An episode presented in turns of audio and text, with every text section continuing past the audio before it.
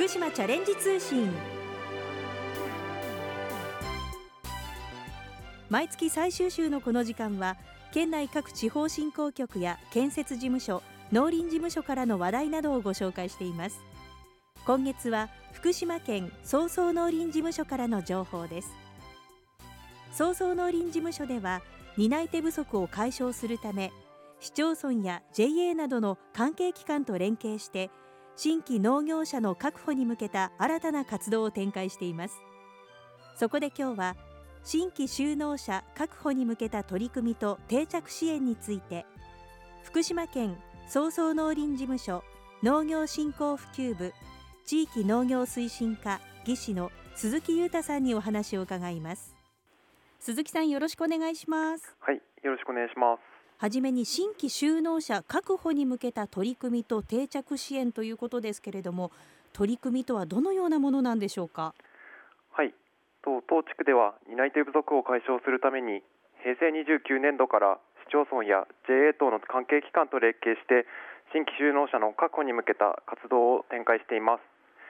早々地域の農業の魅力を広く PR するためのウェブ情報を活用した情報発信や首都圏等での収納イベントへの参画。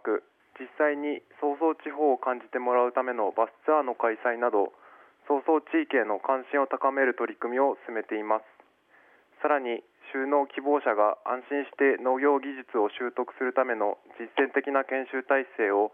認定農業者等の協力を得ながら整えるとともに収納情報としての住宅情報、農地情報など新規就農者の受け入れ体制の整備を進めています。では昨年度ですけれども具体的にどのようなことを行っていらっしゃったんでしょうか？早々地方の先輩就農者法人 JA 等の取材記事及び各種イベント情報を地方収納ポータルサイト及びマイナビ農業へ掲載しています。合計36回の記事を掲載して約1万7000回の閲覧がありました。これにより早々管内の収納情報イベント情報を広く周知することができました。2つ目に収納イベントへの参画を行っています。全国から新たな担い手を確保するための首都圏及び仙台で開催される収納関係フェアへ出店等の活動を展開しています。管内市町村及び JA 早々農林事務所等が出展し各自治体の担い手確保支援体制に向けた取り組みを PR しています。3つ目に農業体験バスツアーの開催を行っています。農作業体験や地域の農業者との交流を通じて早々地域の農業への理解を深め収納を促すことを目的として農業体験バスツアーを年2回開催しています。昨年度の農業体験バスツアー1回目はどのようなことが行われましたか？はい。飯舘村の霞草の調整作業を行いました。調整作業というのは、え収穫された霞草が、え長さが不均一になっているものの長さを整える作業であったり飯舘村の売りにしている染めかすみという染料を加えられたかすみ草の色を統一して束ねるような作業を行いましたその他にはどのようなところを回ってどういう体験をしたんでしょうか？その他には南相馬では生産者の補助を巡回しネギの収穫体験を実施した後直売所にも行きました。その後2日目については浪江町の方の生産者花農家さんの生産者の補助を視察しました。第2回目は双葉地方楢葉町川内村大熊町浪江町の各法人の紹介や相馬市の和田観光一応組合にて農業体験を実施しました。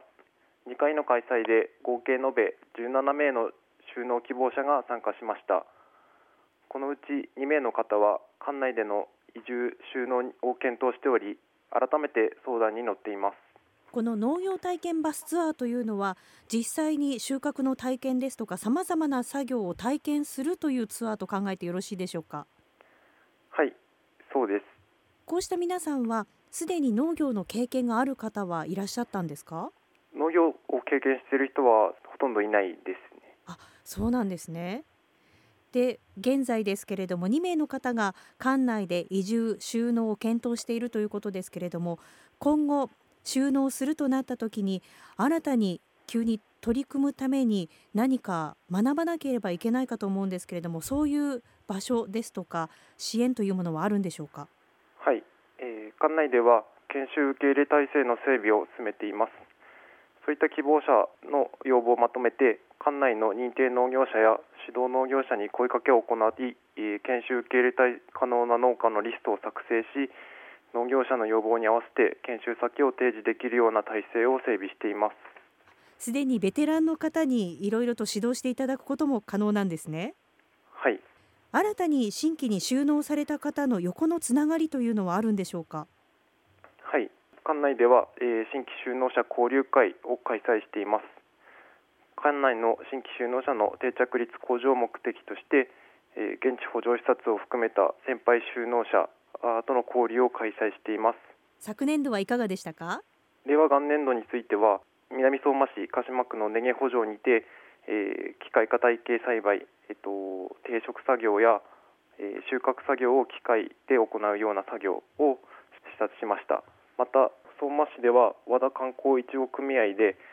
えー、気温や、えー、二酸化炭素濃度などを測定しながらハウスの環境を整える施設の視察およびバーベキュー会場にて交流会を実施しました。参加者からは早々地方の若手農業者と交流できてよかった。現地補助が大変参考になったなどの感想が聞かれました。それぞれの施設ですとか補助によってさまざまな取り組みがあると思いますのでそうしたところを現地で見るということができるというのは大変参考になりますよね。はい。参加者もそういった声が出されました。ウェブでの情報発信や収納イベントへの参画また農業体験のバスツアーを行ったり研修の受け入れ体制を整えたり新規に収納された方の交流会といったさまざまなことが行われているんですね。はい農業に関心のある方を早々地方に呼び込むためまずは早々地域がどのような地域か知ってもらうところから始まりバスツアーにより現地を見てもらいさらに興味を持った方はについては研修を誘導するなど段階を追ったきめ細やかな取り組みを行っています新規収納交流会については実際収納された方が地域で仲間づくりをしながら円滑に経営発展していくために実施しています。これから収納される方だけではなく収納された後もこうして支援をしていただけるんですね。はい。さてご紹介いただきました昨年度の取り組みでしたけれども今年度はどういったことを予定されてますでしょうか？はい。今年度の実施内容については、えー、前年度から引き続きウェブでの情報発信収納イベントへの参画農業体験バスツアーの開催新規収納交流会の開催に加えてえー、研修受け入れ体制の強化を図っています。この研修受け入れ体制の強化ということですけれども具体的にどんなことが考えられているんでしょうか？実際に館内で収納希望がある方に対して、えー、農家さんを紹介して2週間から1ヶ月の実際の研修を受けてもらうための計画を考えています早々農林事務所では関係機関と連携して新規就農者の確保定着に向けて支援を行っています早々館内で収納を検討されている方、イベントへの参加を検討されている方は、早々農林事務所まで問い合わせ願います。ご連絡先を教えていただけますか？はい、電話番号はゼロ二四四二六の一一四九です。早々地方収納ポータルサイトまで検索願います。早々館内で収納を検討されている方、またイベントへの参加を検討されている方は、早々農林事務所農業振興普及部地域農業推進課零二四四二六一一四九零二四四二六一一四九までお問い合わせください。鈴木さんありがとうございました。はいありがとうございました。早々からチャレンジ始めようここで福島県からのお知らせです。新型コロナウイルス感染症が拡大しています。これまで通り手洗い咳エチケットを継続しましょう。集団感染予防のため換気の悪い密閉空間人が大勢いる密集場所間近で会話する密接場面の3つの密を避けましょう。発熱や咳など少しでも症状があれば通勤や通学は控えてください。また不要不急の外出を控えましょう。特に繁華街の接客を伴う飲食店などへの外出は控えてください。都道府県をまたいだ不要不急の移動についても自粛をお願いします。一般相談は電話0120-567-177までお問い合わせください。受付時間は平日の午前8時半から午後9時まで。土日祝日は午前8時半から午後5時15分までです。なお37度5分以上の発熱が4日以上続いている方や強いだるさや息苦しさがある方高齢者の方などで発熱などの状態が2日程度続く場合はお住まいの地域の帰国者接触者相談センターにご相談ください。連絡先など詳しくは県のホームページをご覧ください。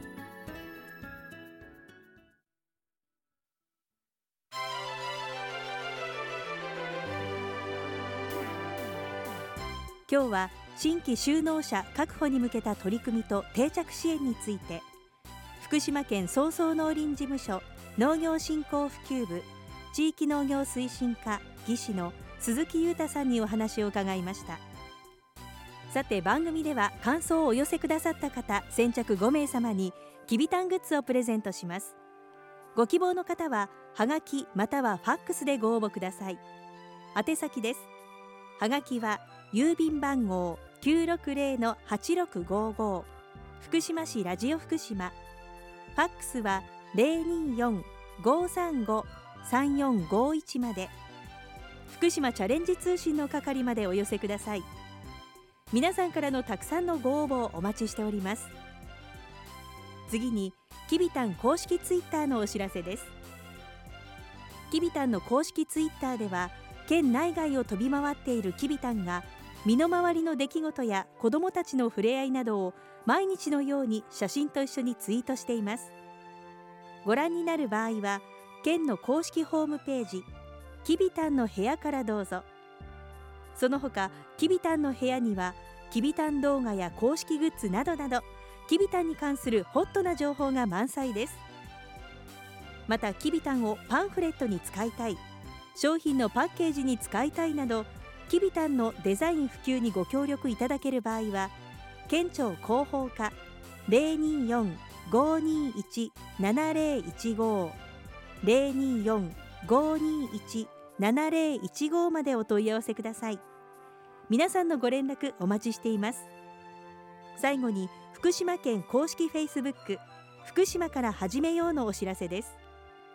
フェイスブック福島から始めようでは食や観光にスポットを当てて福島県の良いところを写真とともに発信しています。たくさんのいいねをもらえるように観光地の話題や県産品のご紹介イベントのご案内などさまざまな情報を発信していきますのでぜひ県公式 Facebook 福島から始めようをチェックしてみてください福島チャレンジ通信